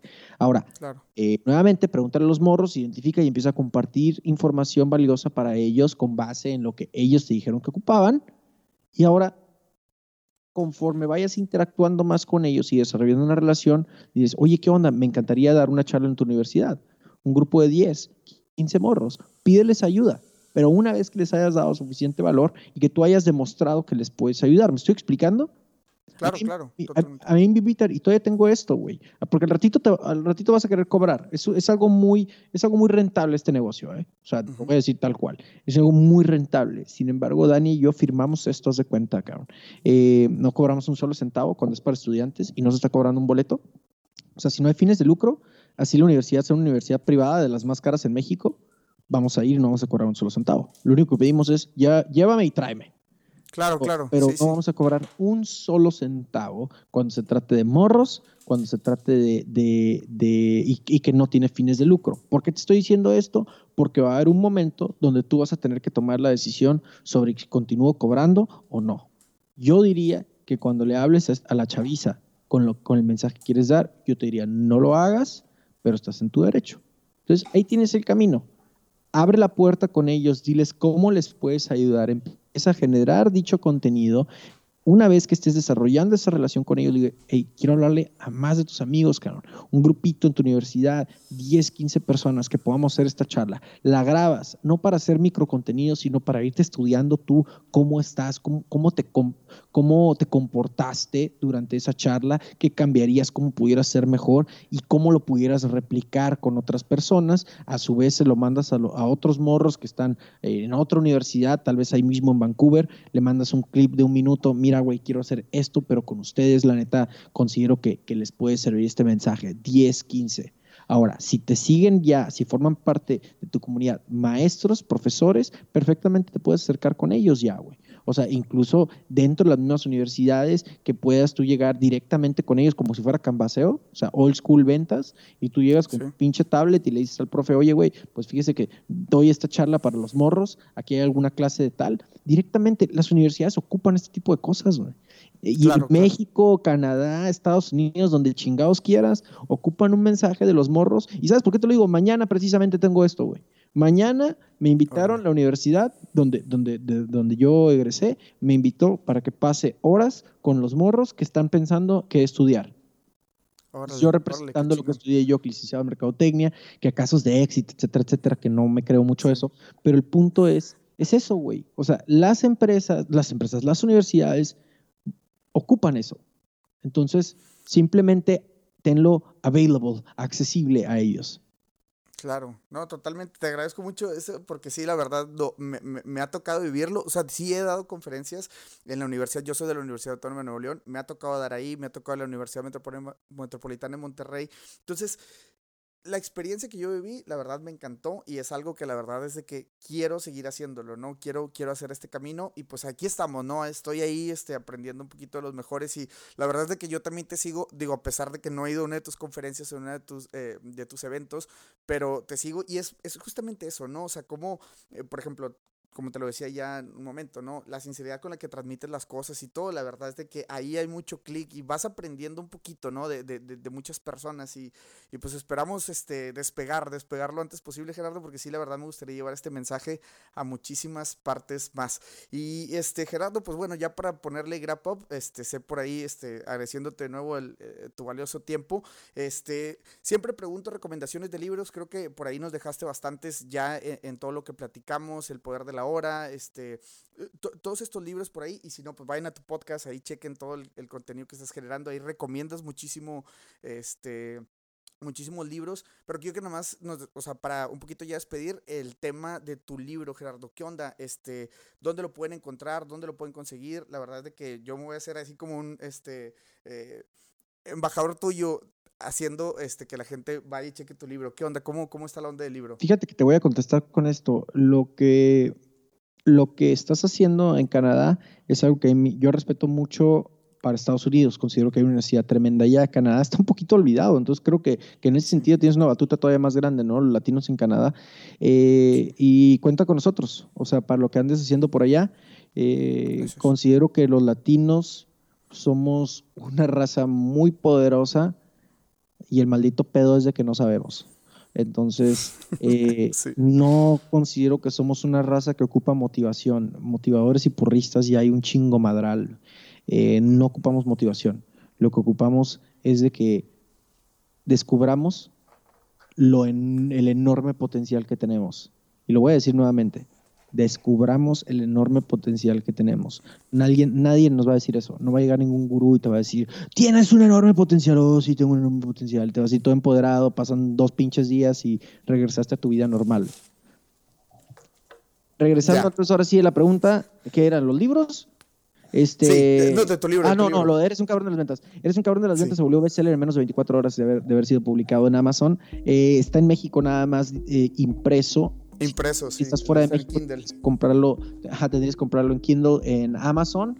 Eres un cabrón de las ventas. Son 160 páginas. No hay bullshit, no hay paja. No es de que, oh, sí, yo era un pequeño vendedorcillo y luego me encontré y la chingada. No hay ese tipo de historias. Lo que hay es un manual, lo que hay es un copiloto. No es un libro que vas a leer, o más bien, no es un libro que te quiero vender para que para que estés acostado en tu cama y lo, leas antes de dormir.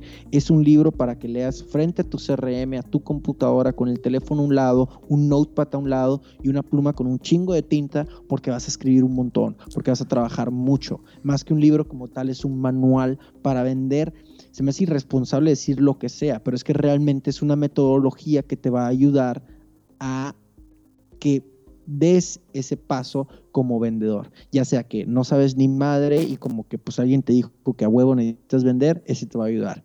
Eh, ya sea que tienes 30 años vendiendo y dices tú, bueno, ¿qué, ¿qué ajustes puedo hacer? Definitivamente te va a ayudar. No porque yo sea mejor vendedor que tú o tenga más experiencia, sino por el ejercicio de conciencia que hacemos y autoconocimiento que está dentro del mismo libro.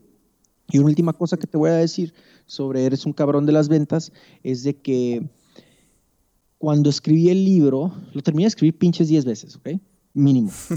10 veces. Eh, le escribía ya, fin, gracias, bye.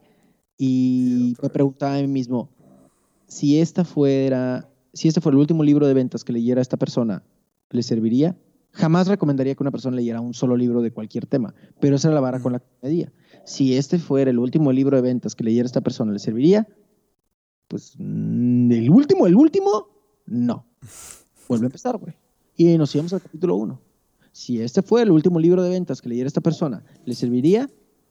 Es así como que el o sea, sí está bueno, pero el último, no, es empezar. Yo que empecé 10 veces a escribir este libro, porque tenía que estar absolutamente convencido, porque esa fue la vara que me medí a mí mismo. Si este fue el último libro de ventas que leyeras, es un libro que te tiene que lanzar hacia el éxito en esta industria. Esa es la vara con la cual me medí a mí mismo. No es la promesa que te estoy dando que vas a recibir te estoy compartiendo cómo me medí a mí mismo y cómo fue que me permití por fin publicarlo.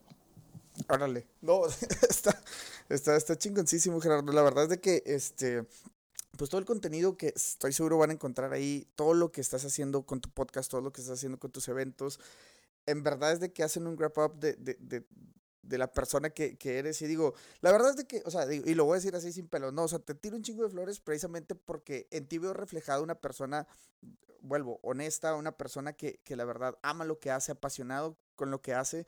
Y, y, la verdad es de que es un placer tenerte aquí en este episodio. Sé que nos estamos por ahí extendiendo un poquito más de tiempo y por eso voy a empezar a concluir, no porque ya quiera, sino porque obviamente el tiempo premia. Pero Gerardo, este, no te dejo ir sin antes, este, solamente como eh, ya poniendo ahí el, el, resumen y todo, eh, todo esto sobre la mesa, este, platícame más dos, dos, o tres aprendizajes que te ha llevado este, este tema de, de, de, las ventas, ¿no? Así, dos o tres cosas puntuales que, que hayas aprendido. ¿De las ventas o, o, el camino como Cállate y Vende, el podcast o como El camino como Cállate y Vende, yo creo que sería más como, como la, la experiencia que te ha llevado voy a tratar, comunidad, ¿no? mezclar las dos cosas porque considero que, que, que si te riges bajo las reglas de las ventas, puedes tener éxito en la vida y es algo que practico todos los días. Insisto, no me considero una persona exitosa, me considero una persona que va por buen camino hacia el éxito, no me considero una persona exitosa todavía. Eh, entonces, lo primero es dar valor. Es el, mejor, el mejor tip de ventas, lo aprendí de mi esposa, arroba coach Dani Stacks, y es este. Tienes que dar valor sin pedir nada a cambio. Es el mejor tip de negocios, no nada más de vida, de negocios que he recibido en toda mi vida. Entonces, dar valor sin pedir nada a cambio. Esa es la primera lección que me gustaría compartir con la audiencia. Dar valor sin pedir nada a cambio. Créanme, paga, ¿ok? Pero es una consecuencia. Número dos, somos un medio. Yo soy un medio, Gerardo Rodríguez es un medio, no es un fin. No compras a Gerardo Rodríguez para, para sentirte mejor, ni, ni creer que eres mejor vendedor, ni descubrirte como mejor vendedor. Gerardo Rodríguez es un medio. Cuando la gente me dice, Gerardo, es que me cambiaste la vida con tu mensaje y que la chingada. Muchísimas gracias, te honro, gracias por decirme esto. Yo no hice ni madres, güey. Yo no hice ni madres. Yo fui el mensajero, güey. Tú decidiste, porque este mensaje te lo, te lo pudiste haber recibido de, de muchas personas. Entonces, recibiste mi mensaje, o sea, el cual yo emití, pero tú decidiste tomar acción. Entonces el crédito es absolutamente tuyo. Somos un medio. Todos los seres humanos somos un medio. ¿Y por qué lo digo y lo, lo, lo, subrayo bien cabrón? Dice Dania, mi esposa, que somos canal. Yo le digo medio, ¿ok? Ella dice canal, yo le digo medio, no hay pedo. Somos un medio. Seamos un medio para, para el bienestar. Seamos un medio para el bienestar social. Seamos un medio para, para eh, una mejor comunidad. Y una tercera cosa eh, tiene que ver con mi lucha, eh, tiene que ver con, con, la lucha que, que, forma parte de esta pasión que te digo, y es el tema de las ventas como tal. Eh, ¿Cuáles son los dos, las dos problemáticas que nos están chingando? Tú eres regio, que no sabes muy bien, que, que estamos exigiéndole los latinoamericanos, no necesariamente en México, ¿qué le exigimos como sociedad a nuestros gobernantes? ¿Cuáles son las dos cosas que le exigimos como sociedad a nuestros gobernantes y que los, cuando son candidatos se la pasan prometiéndonos? Ah, es pregunta, sí. que va a ser retórica. Sí. No, no, pues es casi retórica, güey, porque la vas a saber. ¿Cuáles son las dos cosas? Eh, pues es que empieza todo desde la seguridad. De que se uno, por el pueblo. uno, seguridad. y ya está. ¿Y la dos? ¿Es una sola palabra? Pues mejor. ¿Qué? Una sola economía, ¿no? Sí, bien. Es como lo sabemos todos. Es, tan lógico. sería tan fácil ser pinche presidente aquí. Ya sabemos qué es lo que ocupa la gente. Nada más da. Se deja de prometer y hazlo, chingado, güey. Este. te, voy a interrumpir tantito porque te quiero hacer seguimiento a la pregunta de que eh, eh, tu post este de convertir la materia de ventas en una materia básica en la educación en México. ¿Qué onda con eso? ¿Qué pasó? ¿Qué, Para, para, allá voy. Esa es parte de este, seguridad y economía. Considero que es, eh, considero que si cumplimos con esas dos, seguridad y economía, la cual por cierto tiene una profunda raíz de mala educación y de falta de conciencia social, eh, creo yo que se resume en la pobreza. Me caga la pobreza, la odio, güey. De verdad me causa una sensación negativa. Y esto no es bueno, ¿eh? Ojo, no soy ningún, oh, no, es que la pobreza, no, y yo quiero ayudar a la gente. No, ni madres. Me caga la pobreza. Me siento enojado, güey me siento enojado, me molesta, me molesta ver gente que, pasa por esto, me molesta porque yo como tal te decía que tenía una mente pobre, entonces me caga, güey, me, me, encabrono, güey. Entonces, eh, considero que uno no puede ser pobre si sabe vender. Es así de fácil. No puedes ser pobre si sabes vender. Y si no eres pobre, tus necesidades básicas están satisfechas, si tienes calidad de vida, va a estar mucho más difícil que llegue un eh, que llegue el crimen, por así decirlo, como un ente, eh, y, y reclute al morro. Si ese morro tiene educación, si ese morro tiene bienestar, si ese morro tiene calidad de vida. Va a estar muy cabrón que le pongan una navaja, una pistola en la mano y que lo hagan hacer pendejadas. Está mucho más difícil porque estamos atacando el problema de raíz. La lucha es como tal que se brinde la materia de ventas en segundo y secundaria. ¿Por qué segundo? Porque pues, en primera secundaria, la neta, pues apenas estás viendo qué pedo. En tercera secundaria estás pensando en la graduación. Segundo secundaria considero que es la mejor materia, perdón, la, mejor edad y considero que se debe, formar parte de la educación básica en México y en Latinoamérica, pero empezamos desde nuestra casa, México, ventas. Y sabes qué, qué, es muy frustrante, güey, que, puta, le brincaron 40 mil políticos, güey. Este, me, me, me llovieron 70 mil mensajes, ¿no? Estoy exagerando, obviamente, me llegaron un chingo de mensajes de, sí, yo conozco al secretario y al diputado y la chingada, hasta por Twitter, ¿no? Este, no, ¿qué podemos hacer? Y la madre puro pinche pedo, güey. Puro, puro no pedo. Pasa nada. Pasa nada. Lo único que les pido es, yo, yo lo trabajo gratis, güey. Te doy la carta educativa. Te digo que les tienen que enseñar a los morros. Lo que es más, yo capacito, lo digo abiertamente, güey. Yo capacito a, a, todo, el, no sé qué chingados son, el conglomerado, como se llama, el sindicato de maestros, lo que sea. Yo los capacito para que den esta materia. absolutamente gratis, no voy a cobrar un solo centavo. Lo único que quiero es que no se politice este pedo, que no sea parte de un partido. Pero pues nadie, quiere, nadie quiere no hacerlo, güey. Entonces ahí es donde se cae todo el pedo. Es puro pinche pedo de que los polacos están ahí para ayudar a la gente y la madre. Entonces también, ya me, ya me, ya me, ya me diste cuerda, cabrón, pero pues como que también me quieren ver la cara de pendejos nuestros gobernantes. Del color que quieras, ¿eh? Me vale madre. Sí, sí, sí.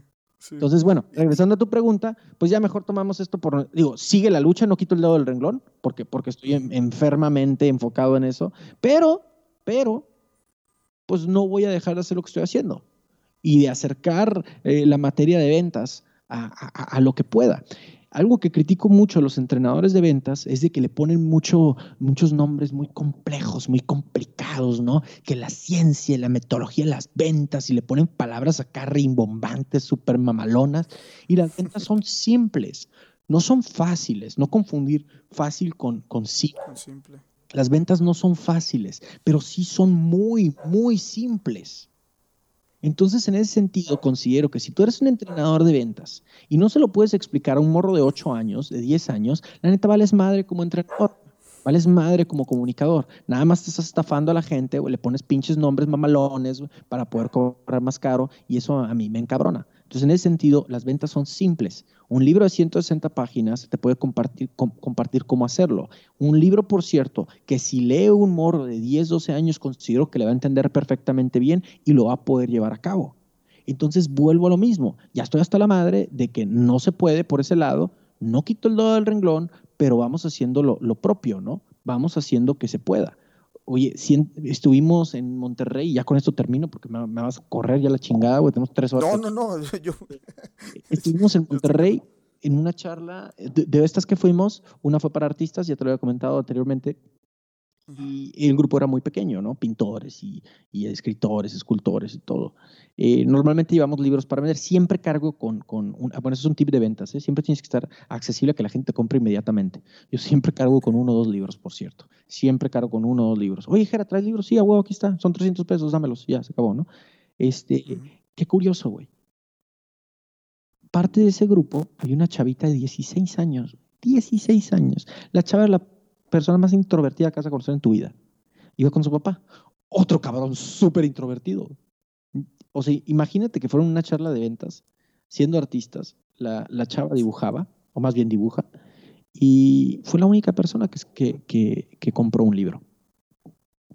Fue el único libro que vendimos en esa charla, insisto, eran 20, 30 personas.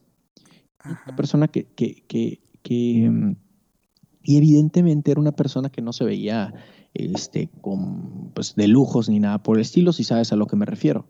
Sí, claro. Y sabes qué, güey, para mí era súper fácil regalarle el libro. Súper, súper fácil. Pues lo de menos, güey. No lo quise hacer. Porque yo no le iba a quitar eso a esa muchacha. Yo no le iba a quitar esa, esa, esa emoción, ese intercambio, ese, si fue un sacrificio para ella, esos 300 pesos, dármelos a mí para recibir un libro de ventas a cambio. Una chava de 16 años, cabrón.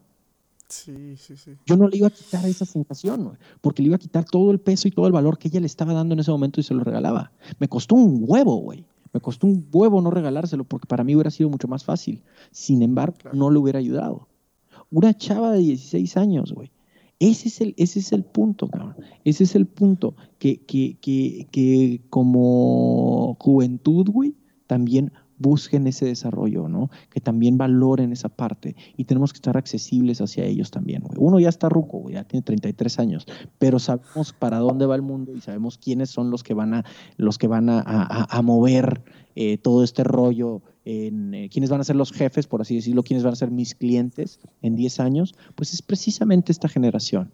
Creo que vale la pena apostarle y creo que vale la pena brindarles valor, ¿no crees?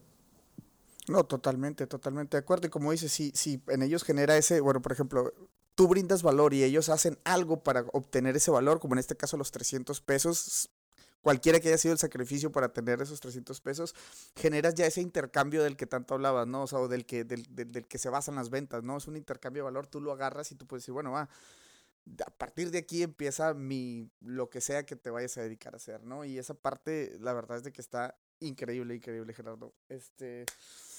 No te quito más tiempo, digo, la verdad es de que eh, ya nos extendimos un buen de, lo que habíamos comentado desde un principio. Me, me quedo con, con, el paid forward que decías, ¿no, Gerardo? Mi comunidad está creciendo, este, queremos aportar más valor y créeme que aquí hago el compromiso contigo. Tú, por ejemplo, este, que ya tienes rato en esto, accedes a esta entrevista, la cual te vuelvo a agradecer otra vez.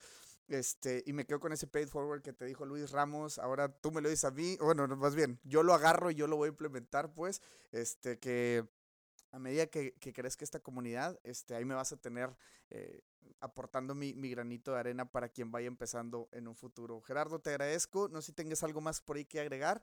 Este, de mi parte, pues bueno, eh, de nuevo, gracias por todo el valor que le diste a la comunidad. Sé que va a haber mucha reacción por ahí con, con la gente que, que escuche este episodio. Este, toda la descripción de dónde pueden encontrar el libro, todo, todo lo voy a dejar en la, en la descripción del, del, del, episodio. Este, y pues nada más, Gerardo, algo que por ahí se nos está escapando.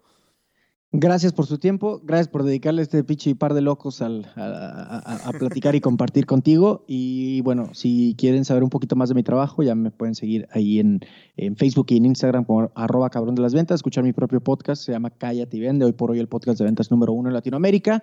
¿Quieres ahorrarte cursos, libros completos de ventas? No te lo recomiendo, pero lo pudieras hacer.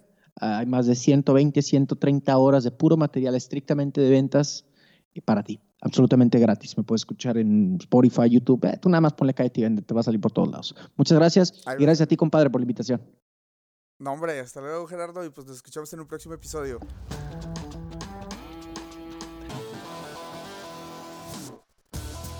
Muchísimas gracias a toda la banda que se quedó hasta el final del episodio. La verdad es de que se los agradezco un montón que, que hayan escuchado el episodio y sobre todo que nos ayuden a compartir. Eh, es un episodio lleno de tips, gracias al buen Gerardo que por ahí se, dio el tiempo para, grabar este episodio. Y sobre todo que nos da todos estos tips, ¿no? Vayan y sigan a Gerardo en sus cuentas, por ahí nos las dejó, van a estar en la descripción del episodio. Vayan y chequen todo lo que está haciendo, la verdad está chingón. Y pues bueno, desde, desde este lado de la trinchera, no me queda más que agradecerles a la gente que está al pendiente del podcast todo el tiempo, a la gente que comparte sus comentarios en Instagram, la verdad es de que son muy, muy, muy valorados. Por ahí subimos posts en Instagram y de repente tenemos un montón de likes o mucha gente que le da like y la verdad está chido, está muy chido que den like a, los posts, pero eh, siendo muy muy sinceros nos ayuda más que lo compartan y que les platiquen a sus amigos o a sus familiares o a cualquier persona que ustedes crean que quiere irse a ejercer a otro país.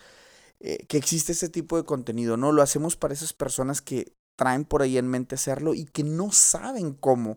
Es por eso que nos damos a la tarea de recolectar todas estas historias, de, traer ese tipo de materiales para que, para despertar todos esos instintos y todas esas chispas que por ahí queremos luego de, de de podernos ir a ejercer a otro país, bueno, pues que sepan que hay gente que ya lo hizo, que sepa que hay gente que, que lo está haciendo y que todas sus historias y todas sus experiencias están aquí en este podcast para que se las tomen como personales y empiecen a agarrar inspiración, motivación o como le quieran llamar. ¿no? Nos damos a la tarea justamente de recolectar.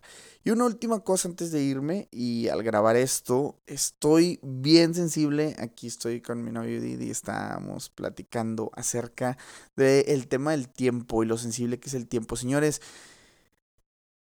vengo a una reunión donde eh, se, trataba de una hora de ir a escuchar a una persona para platicar todo este tema de, de inversiones y ahorro a largo plazo, etcétera.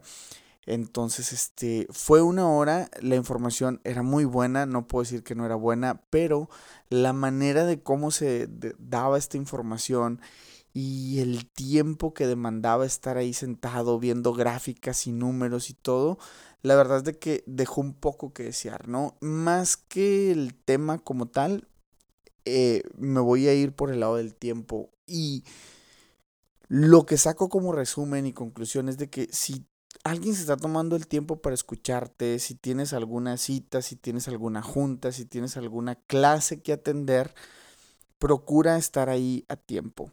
Procura estar 100% ahí, presente, no con el celular, no haciendo otra cosa, es dedícale el tiempo, aprende lo que tengas que aprender en esa junta, en esa reunión, en esa clase y empácalo y a lo que sigue. Creo que por ahí es bastante frustrante cuando las personas se dan el tiempo para ir a verte por una hora o para reunirse contigo o para una junta de cualquier índole y tú llegas tarde o tú llegas pero no estás al 100% y es un poco frustrante esa parte. Entonces traigo el tema del tiempo bien sensible y pues les agradezco de entrada el tiempo esta hora y 35 minutos que ya duró este episodio.